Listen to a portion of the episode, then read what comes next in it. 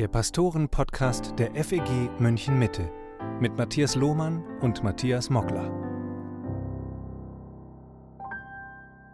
Hallo und herzlich willkommen zum Pastoren-Podcast mit Matthias Mockler und Matthias Lohmann. Das neue Jahr hat begonnen und viele haben sich gute Vorsätze genommen. So mancher sicher auch den Vorsatz, in einem Jahr durch die ganze Bibel zu lesen. Matthias, von dir weiß ich, dass du diesen Vorsatz gefasst hast. Du liest einmal durch die Bibel und du bloggst dann auf unserer FEG-Internetseite darüber. Du machst es ja nicht zum ersten Mal. Warum lohnt es sich aus deiner Sicht in einem Jahr die ganze Bibel zu lesen?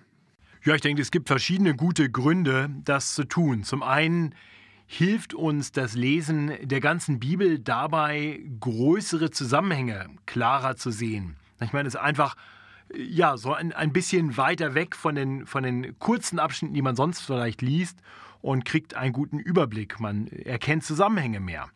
Äh, zum anderen liest man auch das, was man sonst vielleicht gerne auch mal nicht liest, überliest. Die Bücher, äh, die man nicht sich aussuchen würde, wenn ich sage, welches Buch lese ich denn als nächstes? Nehmen wir mal zweite Chronik. Ah, wahrscheinlich eher nicht, denn lesen wir die Paulusbriefe und kommen vielleicht weniger ins Alte Testament und schon erst recht in bestimmte Bücher äh, die wir dann eben gar nicht lesen. Und das ist eine gute Disziplin, denke ich, die ganze Schrift zu lesen, die ja, wie sie selbst bekundet, äh, komplett in aller Fülle wirklich Nütze ist äh, und uns auf Jesus hinweist, uns im Glauben stärken kann und zurüsten kann zu jedem guten Werk.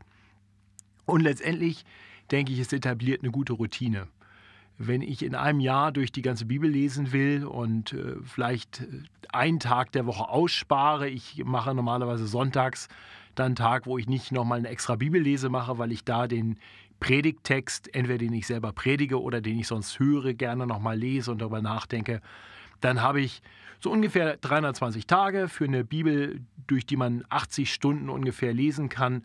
Das heißt 15 Minuten pro Tag. Und das ist, denke ich, eine gute Disziplin und äh, die strebe ich an. Jetzt werden manche sagen, vielleicht sogar viele sagen, ja, dem Argument kann ich gut folgen und es gibt wirklich gute Gründe, das zu tun, aber es ist doch so schwer, dran zu bleiben. Jeden Tag mehrere Kapitel in der Bibel zu lesen. Ich weiß, dass das mir schon manchmal so ging, also dass ich so einen Plan angefangen habe und dann doch irgendwo auf der Strecke geblieben bin, manchmal sogar schon ganz früh weil ich an manchen Tagen einfach nicht dazu gekommen bin und dann plötzlich die Kapitel sich anhäufen. Was würdest du sagen, was hilft, um dran zu bleiben und da nicht sich entmutigen zu lassen? Ja, ich kann das gut nachvollziehen. Also ich glaube, eine gewisse Disziplin dazu entwickeln ist für manche ähm, noch schwerer als für andere, aber grundsätzlich ist es für alle eine Herausforderung. Und gerade deshalb äh, denke ich, ist es hilfreich, eine gewisse Gruppendynamik zu haben. Also wenn man das mit anderen gemeinsam tut, wir haben uns das dieses Jahr als Familie vorgenommen. Wir lesen jetzt alle vier äh, durch die Bibel und dann haben wir einen kurzen Austausch dazu, manchmal auch online über eine Internetplattform. Äh, bei YouVersion zum Beispiel, wo ja auch dieser Bibelleseplan hinterlegt ist, kann man sich mit Freunden dann auch darüber austauschen. All das hilft, eine gewisse Rechenschaft zu haben und das hilft uns wieder disziplinierter zu sein. Als ich das das allererste Mal gemacht habe, ich glaube 2010, äh, habe ich äh, den Bibelblog begonnen. Äh, da hat mir ein Pastorenkollege gesagt, oh, das würde ich nicht machen. Wenn du das bloggst, dann weiß ja jeder, wenn du nicht mehr hinterherkommst und so. Und er hat gesagt, gerade deshalb mache ich es. Es hilft mir selber, dran zu bleiben und äh, dann noch was dazu niederzuschreiben, hilft mir auch, ist nicht nur irgendwie schnell gelesen und sofort vergessen zu haben, sondern zumindest noch mal einen Moment darüber reflektiert zu haben. In der U-Version, die du gerade angesprochen hast, finde ich auch hilfreich, dass man ein Häkchen setzen kann, wenn man es gemacht hat. Das ist auch so, also ich habe es erledigt und es zeigt mir dann meinen Fortschritt an. Das hilft, glaube ich, auch vielen, um dran zu bleiben. Andere haben die Disziplin, dran zu bleiben, aber sie stellen fest, wenn ich jeden Tag zwei, drei, manchmal auch vier oder sogar fünf Kapitel in der Bibel lese, dann bekomme ich da so viel Input, dass ich das gar nicht ordentlich reflektieren und verarbeiten kann. Hast du ein paar Tipps, wie wir größere Bibelabschnitte mit Gewinn lesen können? Ja, ich würde mir eine Sache dann vornehmen, nämlich zu sagen, ich möchte eigentlich bewusst die großen Themen erkennen. Das heißt, ich lese drei Kapitel und versuche nicht alle Details zu durchdenken. Das schaffe ich nicht. Das ist unmöglich. Aber ich frage mich, was ist eigentlich hier so die ganz große Botschaft? Worum geht es hier vor allem? Und ich glaube, das ist eine ganz hilfreiche Disziplin, die vielen auch erstmal schwerfällt, zu sagen, was ist eigentlich das große Thema eines Bibelabschnitts? Wir haben das mit unseren Trainees immer wieder das Thema, dass wenn sie in vielleicht ein Kapitel predigen sollen, dass sie von der Textfülle erschlagen sind, tausend Ideen dazu haben. Und ich äh, frage sie, ja, aber was ist die Aussage dieses Kapitels in einem Satz zusammengefasst? Und ich glaube, das ist eine gute Disziplin. Und da hilft tatsächlich so ein umfassenderes Lesen durch die Bibel.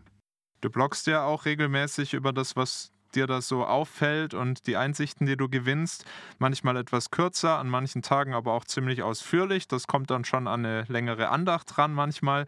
Wie viel Zeit nimmst du dir für die Vorbereitung?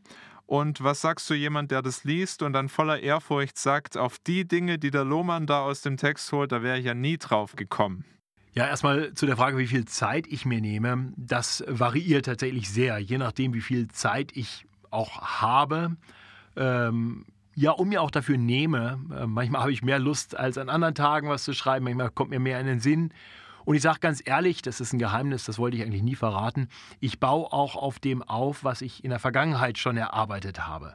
Das heißt, ich habe in der Vergangenheit durch die Bibel geblockt und ich habe mir die Notizen teilweise gespeichert. Die ersten Jahre habe ich verloren, aber dann irgendwann habe ich mal angefangen, es in einem separaten äh, Dokument zu speichern äh, und lese dann das, was mir, ich lese erst die Bibel, und lese dann das, was ich schon mal dazu geschrieben habe und denke darüber nach, ist mir das heute noch wichtig? Ist das noch das, was ich sagen will?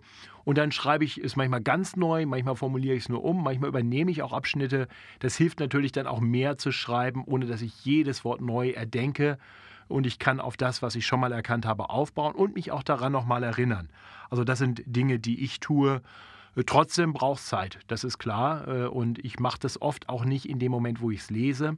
Ich lese eigentlich immer morgens meine Bibel und manchmal habe ich dann die Zeit und blogge auch gleich und manchmal habe ich es nicht. Dann wird es spät am Abend manchmal. Manchmal mache ich es irgendwann mittags am Schreibtisch schnell zwischendurch.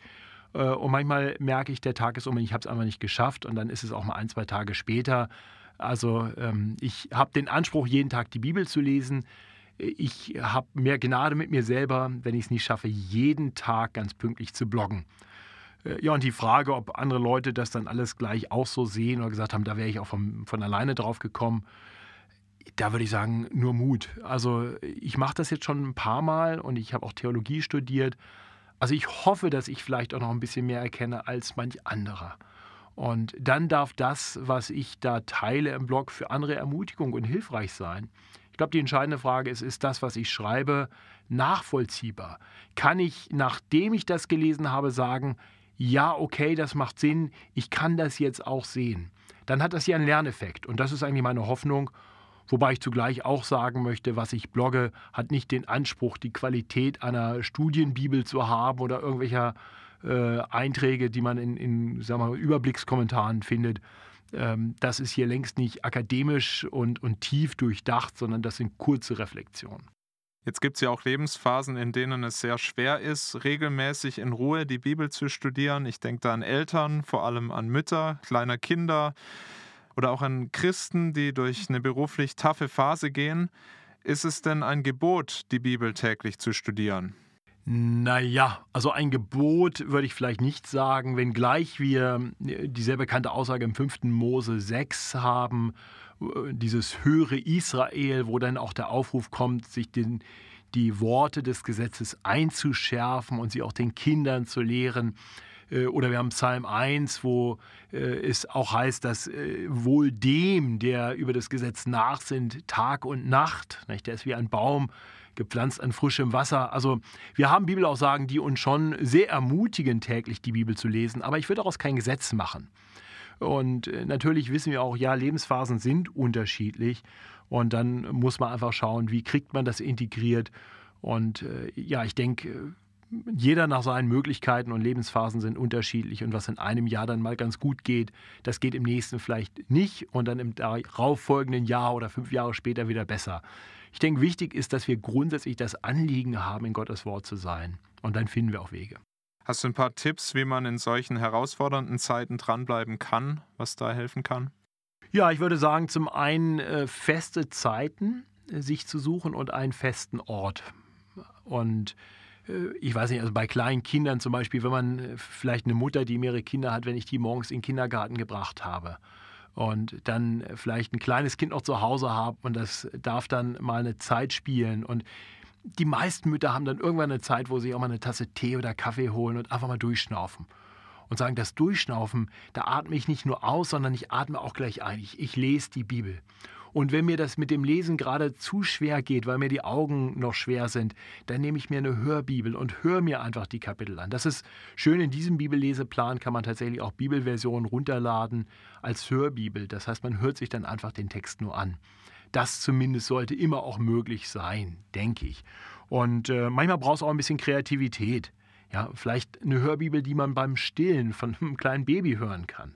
Äh, vielleicht sogar auf, auf dem Kopfhörer und äh, ja, ich würde da einfach Mut machen. Wir haben eigentlich alle irgendwo Dinge, die wir tun. Man geht mit dem Kinderwagen um Block und hört eine, eine Bibel. Äh, gerade die Hörbibel ist, glaube ich, ein ganz großes Geschenk, gerade für Leute in solchen Lebenssituationen. Auch wenn ich einen großen Wert darin sehe, nicht nur die Hörbibel zu hören, sondern auch eine Bibel wirklich zu lesen. Manches fällt uns doch mehr auf, noch wenn wir es mit den eigenen Augen lesen. Es entschleunigt auch und hilft zu stoppen. Und vielleicht ist es dann in so einer Phase auch nicht dran, ähm, die ganze Bibel in einem Jahr zu lesen, sondern mal einen kleinen Abschnitt pro Tag, um einfach dran zu bleiben, äh, sich da auch nicht den Druck zu machen, da jetzt mithalten zu müssen. Genau, es gibt ja auch Lesepläne, zum Beispiel auch die ganze Bibel in vier Jahren. Ja, das wäre dann vielleicht ein realistischeres Ziel. Äh, oder zu sagen, ich nehme mir einfach nur eine bestimmte Anzahl von Büchern vor oder ich nehme mir einfach ein Kapitel pro Tag vor oder ich lese nur von einer Überschrift in meiner Bibel zur nächsten. Das ist dann manchmal nur ein Viertelkapitel oder ein halbes Kapitel und äh, mache einfach einen kleinen Haken dran, wenn ich es gelesen habe und dann geht es weiter. Im letzten Jahr hast du ja nicht durch die ganze Bibel gelesen und geblockt, sondern nur durch das Buch der Psalmen. Was waren die ein, zwei großen Erkenntnisse, die du aus dieser persönlichen Bibellese mitnehmen durftest? Was hast du über Gott und dich selbst gelernt? Ja, ich glaube, das eine, was ich gelernt habe, war, mir zwei Tage für jeden Psalm zu nehmen, war nicht gut.